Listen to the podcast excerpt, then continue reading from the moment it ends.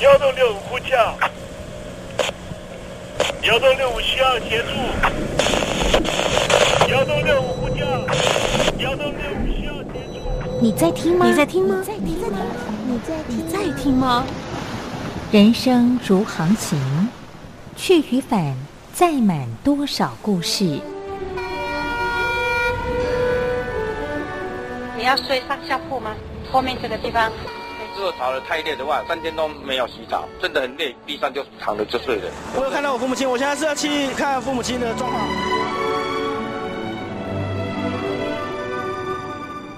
聆听故事湾，让每个故事找到属于自己的码头。我到了那儿以后，我们就往妈妈家去。我一到那边，就感觉我妈妈已经她能够活活下来都不容易，我知道。他没他没跟我讲，我也不敢问，好好苦。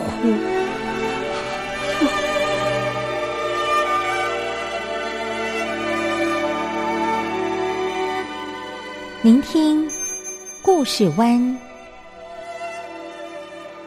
聆听故事湾。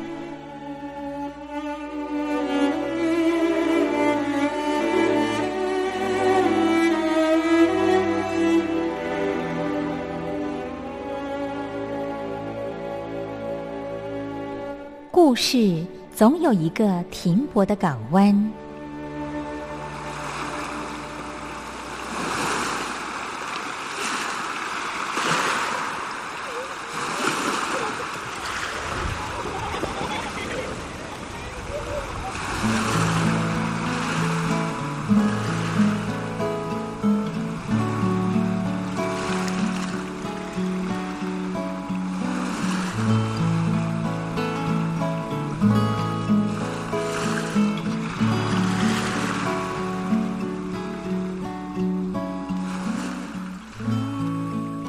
一二三四五六七七六五四三二一，大陆听众朋友您好，我是您的好朋友东山林，在台北问候您。正在为您进行的栏目就是聆听故事湾，一二三四五六七七六五四三二一，全年无休，每天在空中为您服务。您在每天的凌晨三点十分，或是傍晚的六点十分，都可以在光华之声频道收听到这个栏目，聆听环宇趋势。不用太多解释，因为聪明的你心中自有诠释。亲爱的听众朋友，我们的节目早晚各一次，听众朋友你可以选择最适宜的时间，和东山林共度这短暂的五十分钟的时光，就在光华之声的频道空中相见。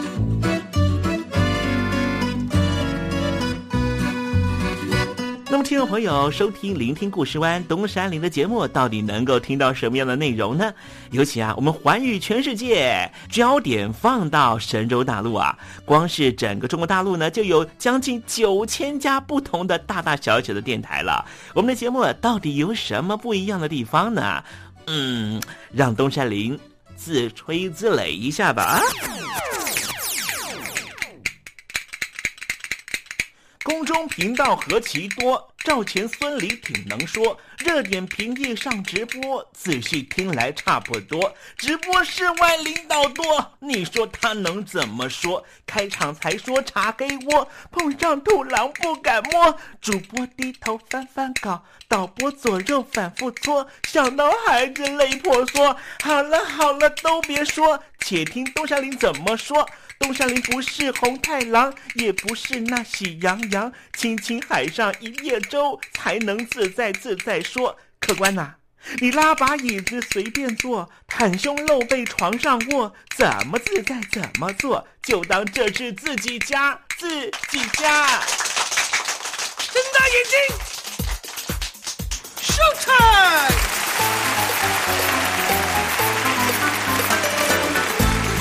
Hello，听众朋友，你好，我是你的好朋友东山林，在台北问候您。正在为您进行的栏目就是《聆听故事湾》啦。为什么节目的开场要这样的隆重呢？因为在凌晨三点钟的时候才进行我们的节目。听众朋友可能正在打瞌睡之中，或是呢在睡梦之中，所以呢要赶快把听众朋友呢让那瞌睡虫踢到九霄云外啦。听众朋友，今天的节目非常的精彩，千万不要错过喽。那么精彩的内容到底包含了什么呢？赶快让东山林为您报告。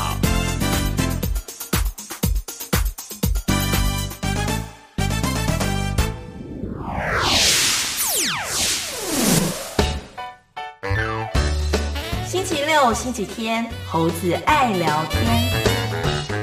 在最近这一年呢，不晓得听众朋友有没有感受到，有很多的虚拟货币、加密货币呢，交易跟投资都非常非常的热络啊，包含了呃众所皆知的比特币啦、以太坊啊，还有莱特币啊。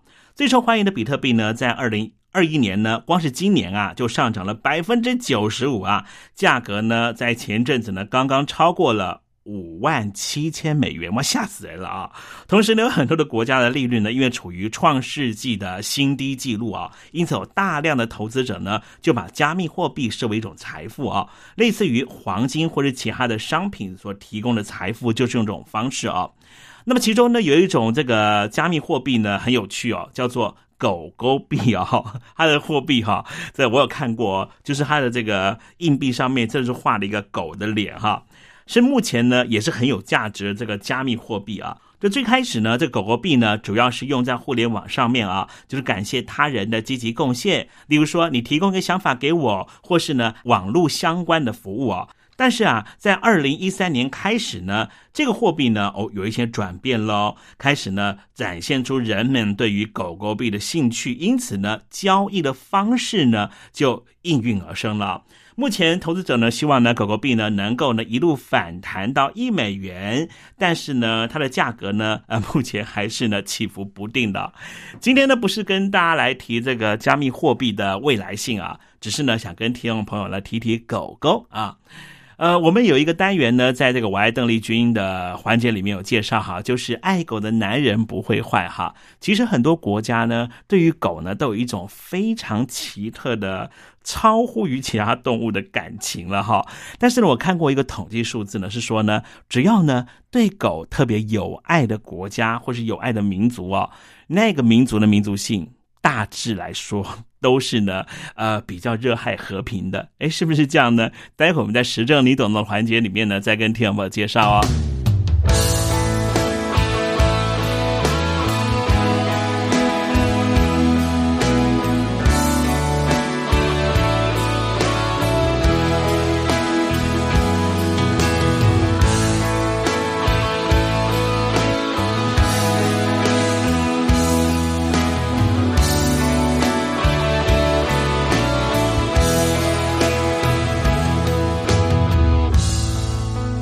谁和你在爱中飞行？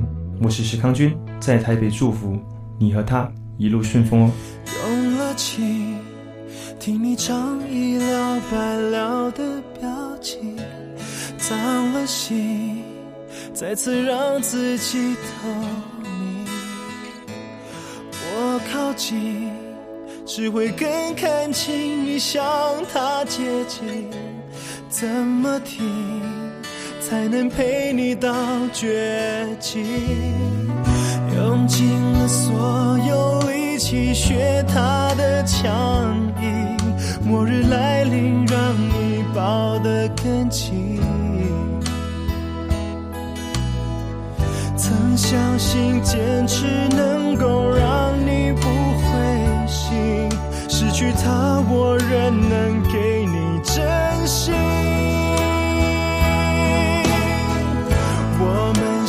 三只孤鹰在爱中飞行，你追他的幻影，我却追你重伤的追寻。眼泪在这场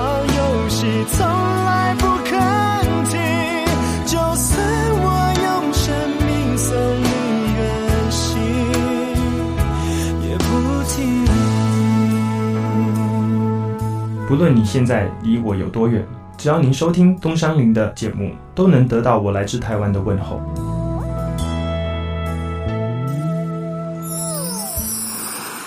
这里是光华之声。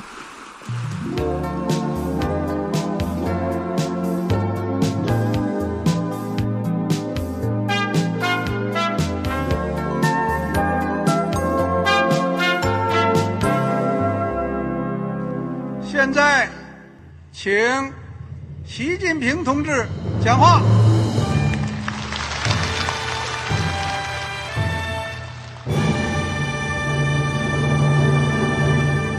中国梦必须紧紧依靠人民来实现。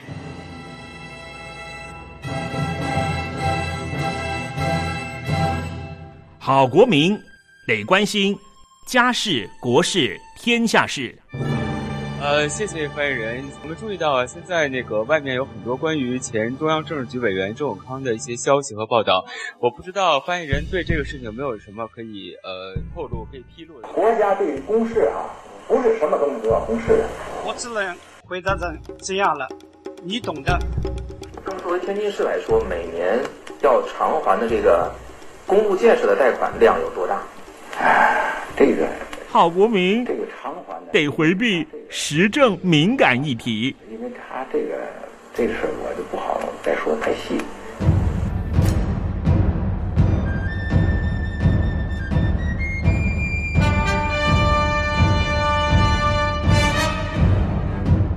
我们要坚持人民当家作主，坚持人民主体地位。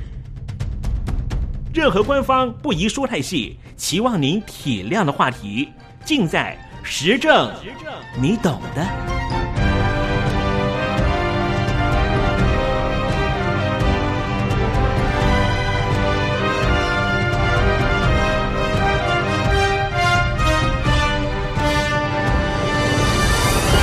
我只能回答这样了，你懂的。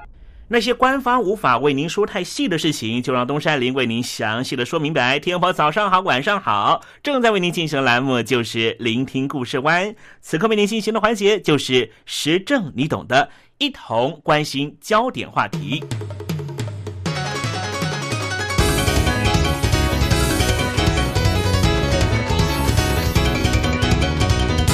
人和狗的关系啊是非常非常微妙的。据说呢，狗的祖先呢就是狼，可是狼呢跟人却不是朋友。经过了好几代、好几代不同的演化，这狼呢才被人给驯化，变成了我们的好朋友。当然，在驯化的过程里面呢，有一段时间呢，狗根本就是人的工作犬了。即便是到现在呢，大部分的狗呢都成为了宠物犬，可是呢，有一些狗呢还是担任人的工作好朋友。比方说呢，在有些部队里面呢，就有一些军犬。我们知道，英勇抗敌、保家卫国的战士，如果为国捐躯的话，就会进入当地的钟灵塔或是军人公墓里面。而为国牺牲生命的毛小孩狗狗呢，在台湾的国军部队啊，北部有个营区，就设有一座军犬的墓园，叫做爱之园。为了纪念曾经在单位服务的三只毛小孩，一只叫做爱川。一只叫做爱运，一只叫做爱语。为了让官兵弟兄姊妹呢永志不忘这三只赤胆忠肝、护军卫国的灵犬，爱国精神永续传承，所以有这一座爱之园的军犬墓园。在台湾国军里面呢，服役的狗狗啊，依照他们的专长有一些分类，他们可以负责巡逻啊、攻击啊、缉毒或是侦报。当然还有其他的狗狗呢，负责其他的业务啦。我跟大家介绍一下啊，负责侦报的狗狗，他们负责什么事情呢？就是啊，他们要协助爆猎物的侦测和搜索，要进到呃，可能是室内啊，或是室外，对人员进行这个啊，闻闻看身上呢有没有爆裂物，甚至啊，他们还有一些呢可以协助毒品的搜查。当然了，有一些军犬啦，根本就是呢防卫警戒的功能。哇，这。几乎就是呢，很多警卫班的好朋友了哈。尤其啊，如果一不小心哈，晚上站夜哨哈，突然之间都咕了哈，突然之间睡着了哈，我旁边边的狗狗还会帮我忙哈。刚才我讲的呢，就是东山林呢，呃，之前呢在当兵的时候实际的情况哈。我记得我当兵的时候啊，守的是油库哈啊，所以呢都有配一只呢呃很可爱的大狼狗哈。这只狗狗啊，我在刚刚进部队的时候啊，班长就告诉我说，一定要好好的善待它哦，它可以帮你很多忙。甚至呢，排长跟我讲说呢，如果呢你的这只狗呢生病的话哈，你就不准休假了哈。哇，所以我那时候好紧张，好害怕啊。每次呢放假回来呢，我都准备呢零食给他吃了哈。呃，当然了，这不是我特别要这个呃款待他，或是呢贿赂他哈，这是我的学长就这样教下来的哈。我学长跟我讲呢说，呃，只有你喂他的零嘴。他才会吃，这是你必须要给他的训练。我就问他说：“为什么呢？”他说：“如果人人的零嘴他都吃的话，万一是个歹徒进来的话，那他不就是没有办法呢守护这个油库了吗？”我就哦，原来是如此了哈。好了，刚才跟大家介绍的呢是呃东山林自己呢跟我们家那只啊不是我们家的，也算是我们家了哈。呃，在我们部队呢呃油库的那只狗狗哈，那只狗狗呢它有一个非常 popular 的名字了。哈，在台湾有很多狗都叫做 Lucky，没错，这只呢，呃，狼犬呢，它也叫做 Lucky 了哈。我退伍的时候呢，啊，它还在这个油库里面呢，啊，这个束手疆域了哈。后来好像我退伍三年多的时候啊，这只狗狗呢，啊，才去见这个啊上天堂变小天使了啊，它上。天堂的那一天呢，哈啊，我还特别呢，这个南下哈去高雄呢送他一程了哈，所以呢，我跟这个 Lucky 呢真的是有蛮深的革命的情感，所以今天跟听众朋友来介绍的就是呢，在北台湾呢就有一个军犬的墓园了哈，在墓园里面呢，刚刚有介绍到说有三只毛小孩啊，一只叫做爱川，另外一只叫爱运和爱雨了啊。它除了呢有这样的功能，就是我刚刚跟天友介绍的，可以陪我们夜间巡哨站岗啊。它更是呢这个官兵弟兄姊妹哈军旅生涯呢很重要的慰藉哈。因为在集体生活里面，有时候真的还蛮无聊的哈。当然拿，这三只呢保密功夫到家的狗狗呢，也是可以做一件很重要的事情，就是我跟他讲的所有的秘密，他都不会讲出去了哈。可是呢，这个狗狗呢，它当然呢，呃，不像人哈，这个平均岁数那么长了哈。即便我们跟狗的情感再深再浓，但是仍旧敌不过生离死别哈。那么这个营区的第一只狗狗呢，叫做爱川了啊。它在二零零三年的时候啊，在营区交接之前就已经啊因病身亡了。那么爱运和爱雨呢，则是在营区交接之后呢，分别在二零一零年和二零一一年，因为年纪太大，相继辞世去当小天使了。那么其中呢，爱运呐，在这个民国九十九年二零一零年的八月十六号啊，在巡完他的管区之后，回到营区呢，被陪同的官兵发现身体有异状，立刻把他抱到营区门口等待送医。可是呢，爱运仍旧是意图要用爬。行的方式返回营区哦，这真是坚守岗位的好精神了哈，让所有的官兵弟兄姊妹都非常的动容。一直到现在啊，这个营区指挥官还要求呢，弟兄姊妹呢要延续这一份爱和尊敬，每个月的第二个和第四个礼拜五啊，都必须要在完成自身勤务之后，环境整理做完了，要赶快到爱之源的军犬墓园呐，负责打扫了啊。不少官兵呢也会自行准备鲜花悼念呢这三只军犬啊。那官兵也坚信呢，在这三只狗狗的亡灵的护佑之下啊，无论是营区或是整个北台湾，都会安全又稳固啊。台湾人爱狗养狗这件事情呢，有个统计数字可以说明哦。台湾的一个宠物协会曾经做一个研究报告啊，他说呢，在台湾呢，每三户啊就一户呢有养狗啊，很惊人吧啊？也因为呢这个狗狗的关系呢，所以呢台湾的呃动物保护的措施呢，还有相关的法规呢，也就非常的周严。比方说呢，在二零一七年的时候啊，呃台湾的农委会啊就宣布说，零扑。杀政策正式上路，使得台湾呢成为呢继印度之后啊亚洲第二个实施流浪动物零扑杀的政策啊。那么在之后呢，全台湾的公立动物收容所呢也就全面停止人道扑杀，除非呢这流浪动物罹患了法定传染病，或是呢因为重病哦没办法治疗这些情况，才能够在核备的情况之下执行人道处置啊。呃，在台湾的农委会的畜牧处的处长啊，李春进呢，他就曾经说呢，他说啊，这一项的立法所重视的当然就是生命的价值哦。他说，如果把动物视为是自己的财产，那么就由个人处置；但是如果视为珍贵的生命的话，那么国家呢就有权利要介入了，不能够让饲主或是人类随意的处置啊。那么现在呢，在台湾呢，不管是养狗还是养猫了啊，不是只是呢把它当成是宠物而已哦，甚至呢成为了伴侣，成为家人的一部分啊。所以他就讲说呢，他自己呢家里面也养了两条狗和一只猫，其中呢一只狗是领养的，猫则是从外面捡回来的哈，也同样是流浪猫。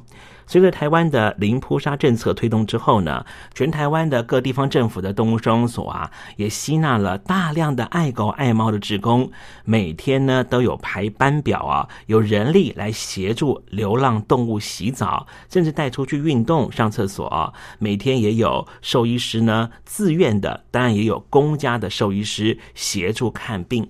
目的是什么呢？就是让这一些流浪动物可以再被爱狗爱猫人士带回家饲养，变成自己的家人了。每年的九月九号在台湾呢是一个很重要的日子哈，什么节呢？叫做台湾爱狗节啊。那么台北市政府呢，为了鼓励民众啊到动物之家去认养狗狗，所以每年都会呢推出大礼，赠送九月份来认养狗狗的人啊。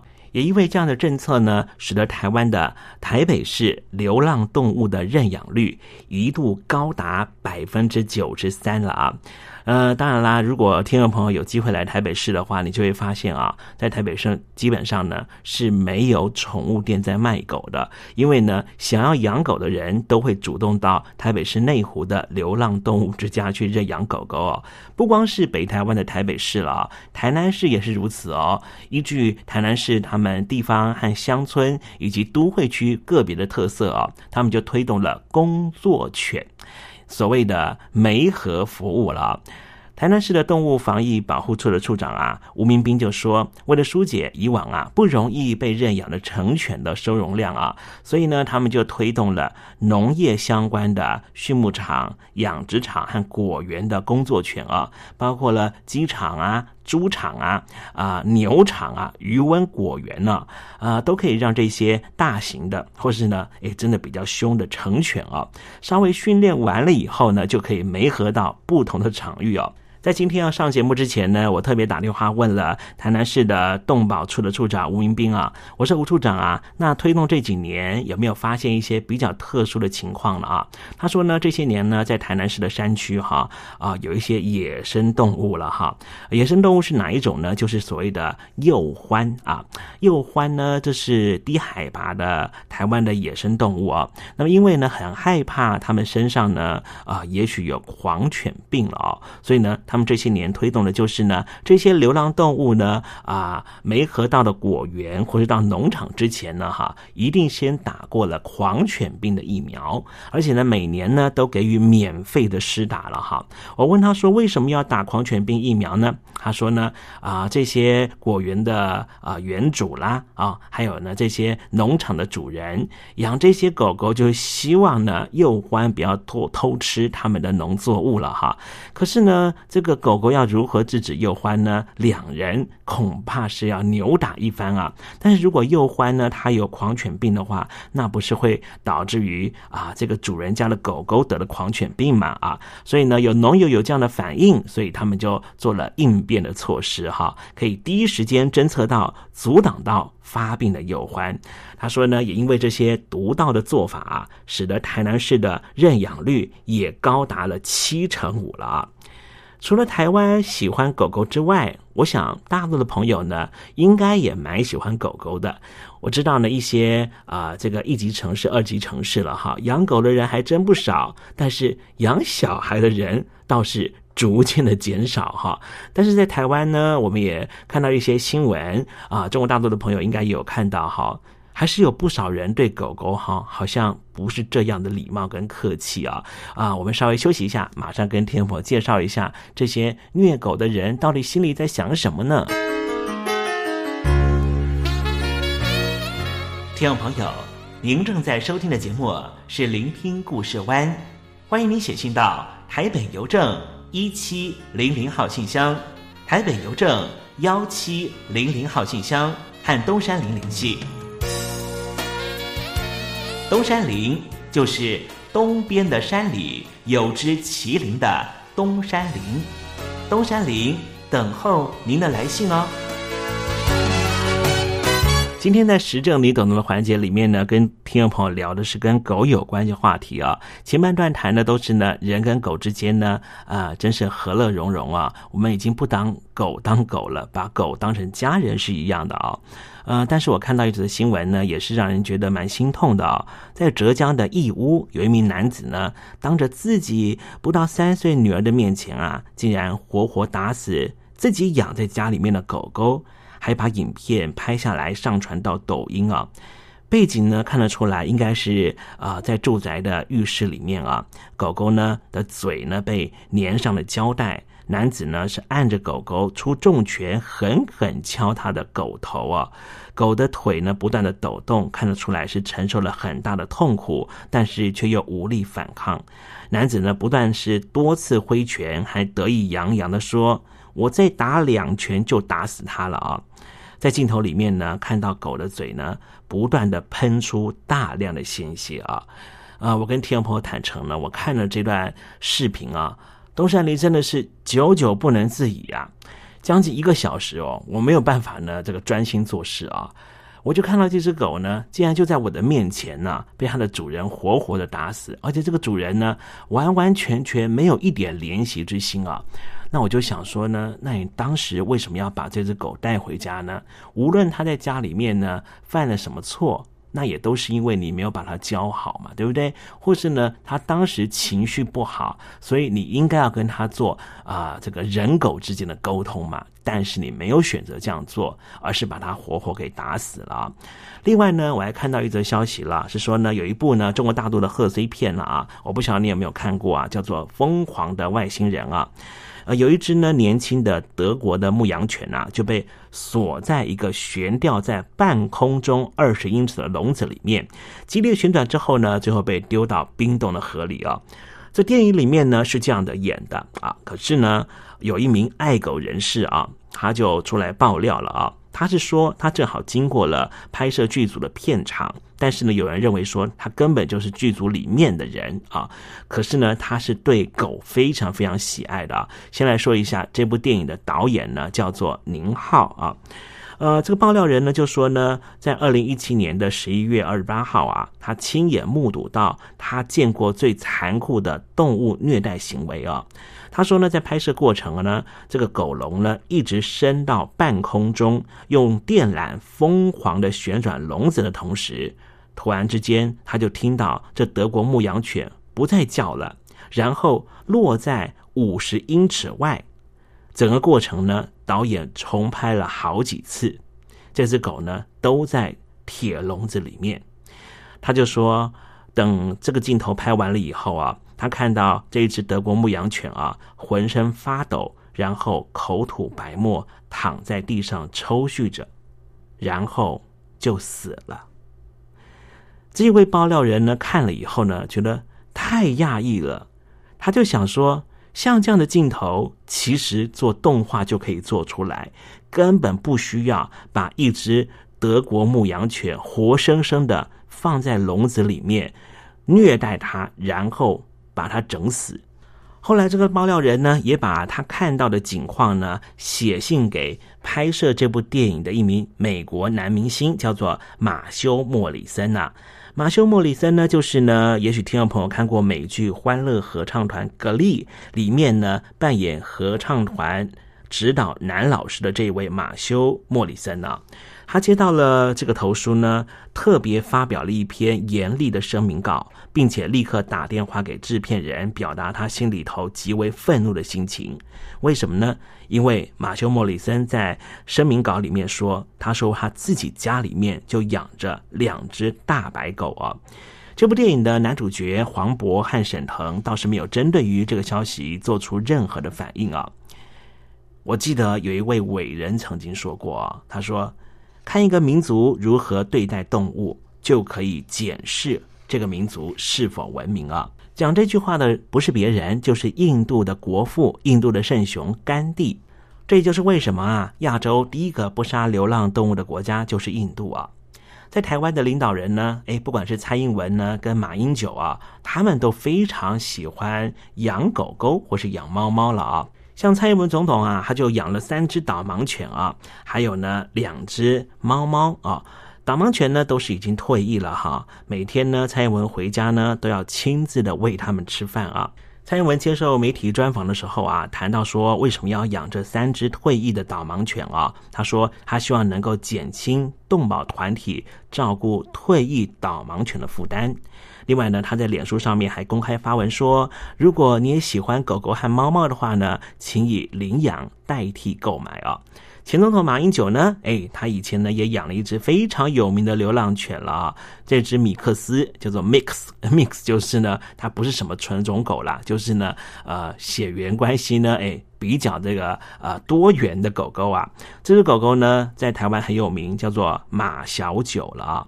陪伴呢马总统度过了一九九九年到二零一五年十六年的时间啊，马英九还曾经开玩笑说呢，马小九在家里的地位呢比他还要高，他的太太比较喜欢马小九了啊。马小九呢后来因为年纪很大了，也生病过世啊。当时呢马英九和周美青是全程都陪在身边。马小九生病的时候啊，那时候马英九正要卸任啊，还帮着，因为他是国民党主席哈，当时他还帮着这个呃党籍的总统候选人，就是朱立伦呐，到处去拜票。可是每天晚上呢，他都会赶回家陪这个年迈的马小九啊。后来马小九呢，呃，因为实在是呃病情太为严重了啊，周美青还一度呢，因为这个关系呢，取消了以第一夫人出访到海外的行程啊。为什么我们说呢？一个国家的道德水平可以看他的国民如何对待动物的态度啊。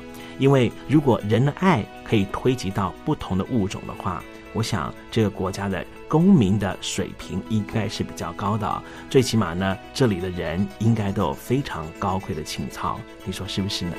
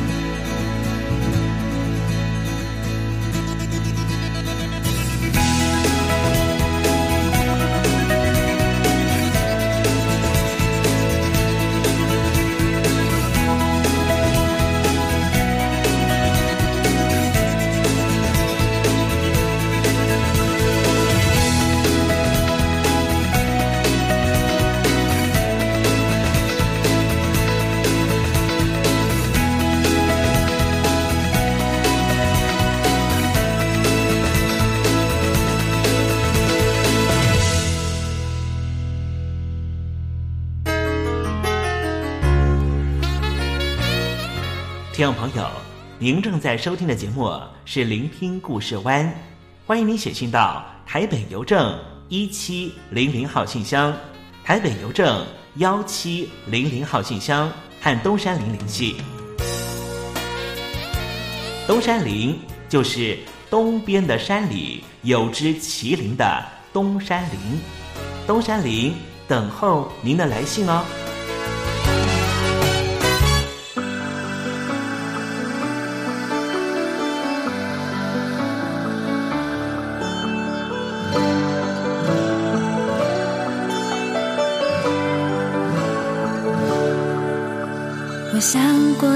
件事，不是坏的事，一直对自己坚持爱情的意思，像风没有理由轻轻吹着走，谁爱谁没有所谓的对与错，不管时间说着我们在一起有多坎坷。敢去正视“爱你”两个字，不是对自己矜持，也不是讽刺。别人都在说我其实很无知，这样的感情被认定很讽刺。我很不服，我还在想着那件事。如果你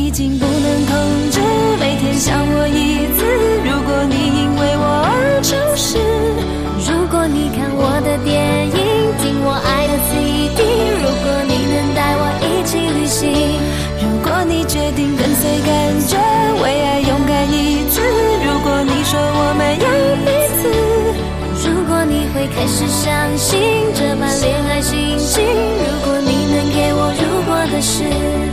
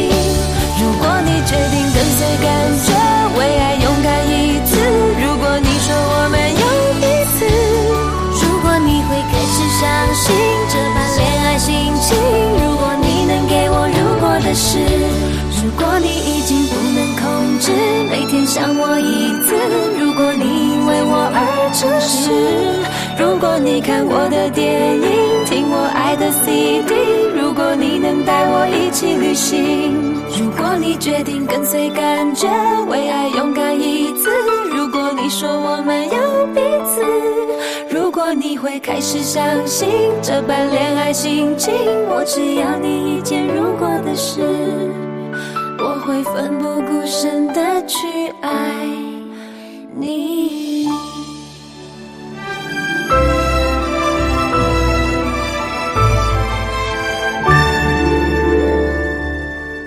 我在疫情下的生活。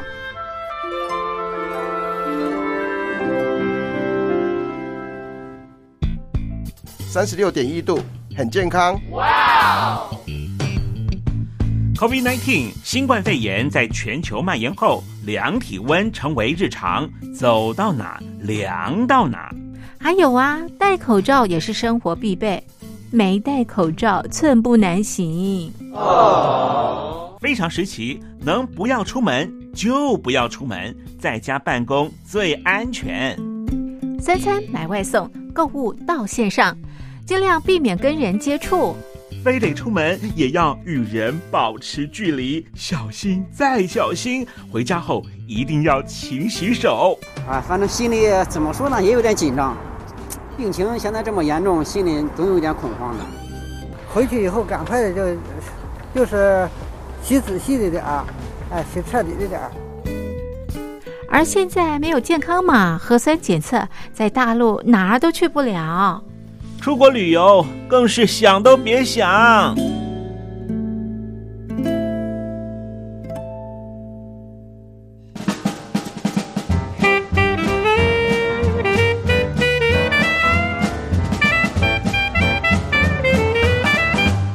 COVID-19 新冠肺炎发展至今，你我的社交方式、饮食习惯、娱乐形态、工作模式都产生变化。你的生活因为 COVID-19 新冠肺炎又有什么样的改变呢？马上写下来，参加征文活动。我在疫情下的生活，就有机会得到短波收音机哦。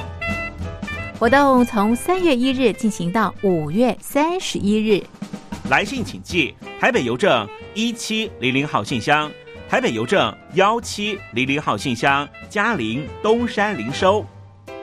电子邮件请借 lily 三二九 at ms 四五点 hi net 点 net，l i l i 三二九 at ms 四五点 hi net 点 net。我们期待您的来信。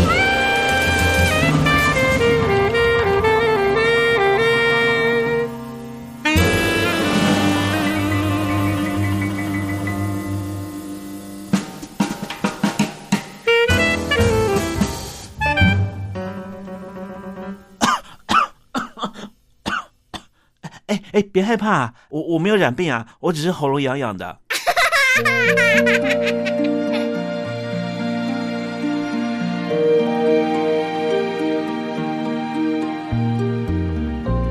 生活当中总有许多令人难忘的好声音。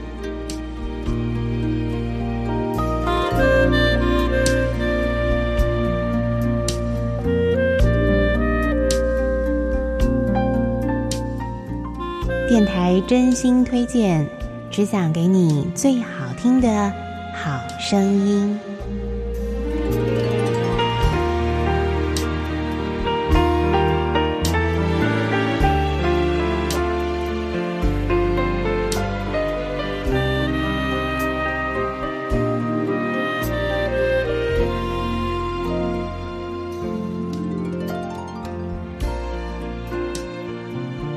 听众朋友们，欢迎您再度收听电台推荐好声音。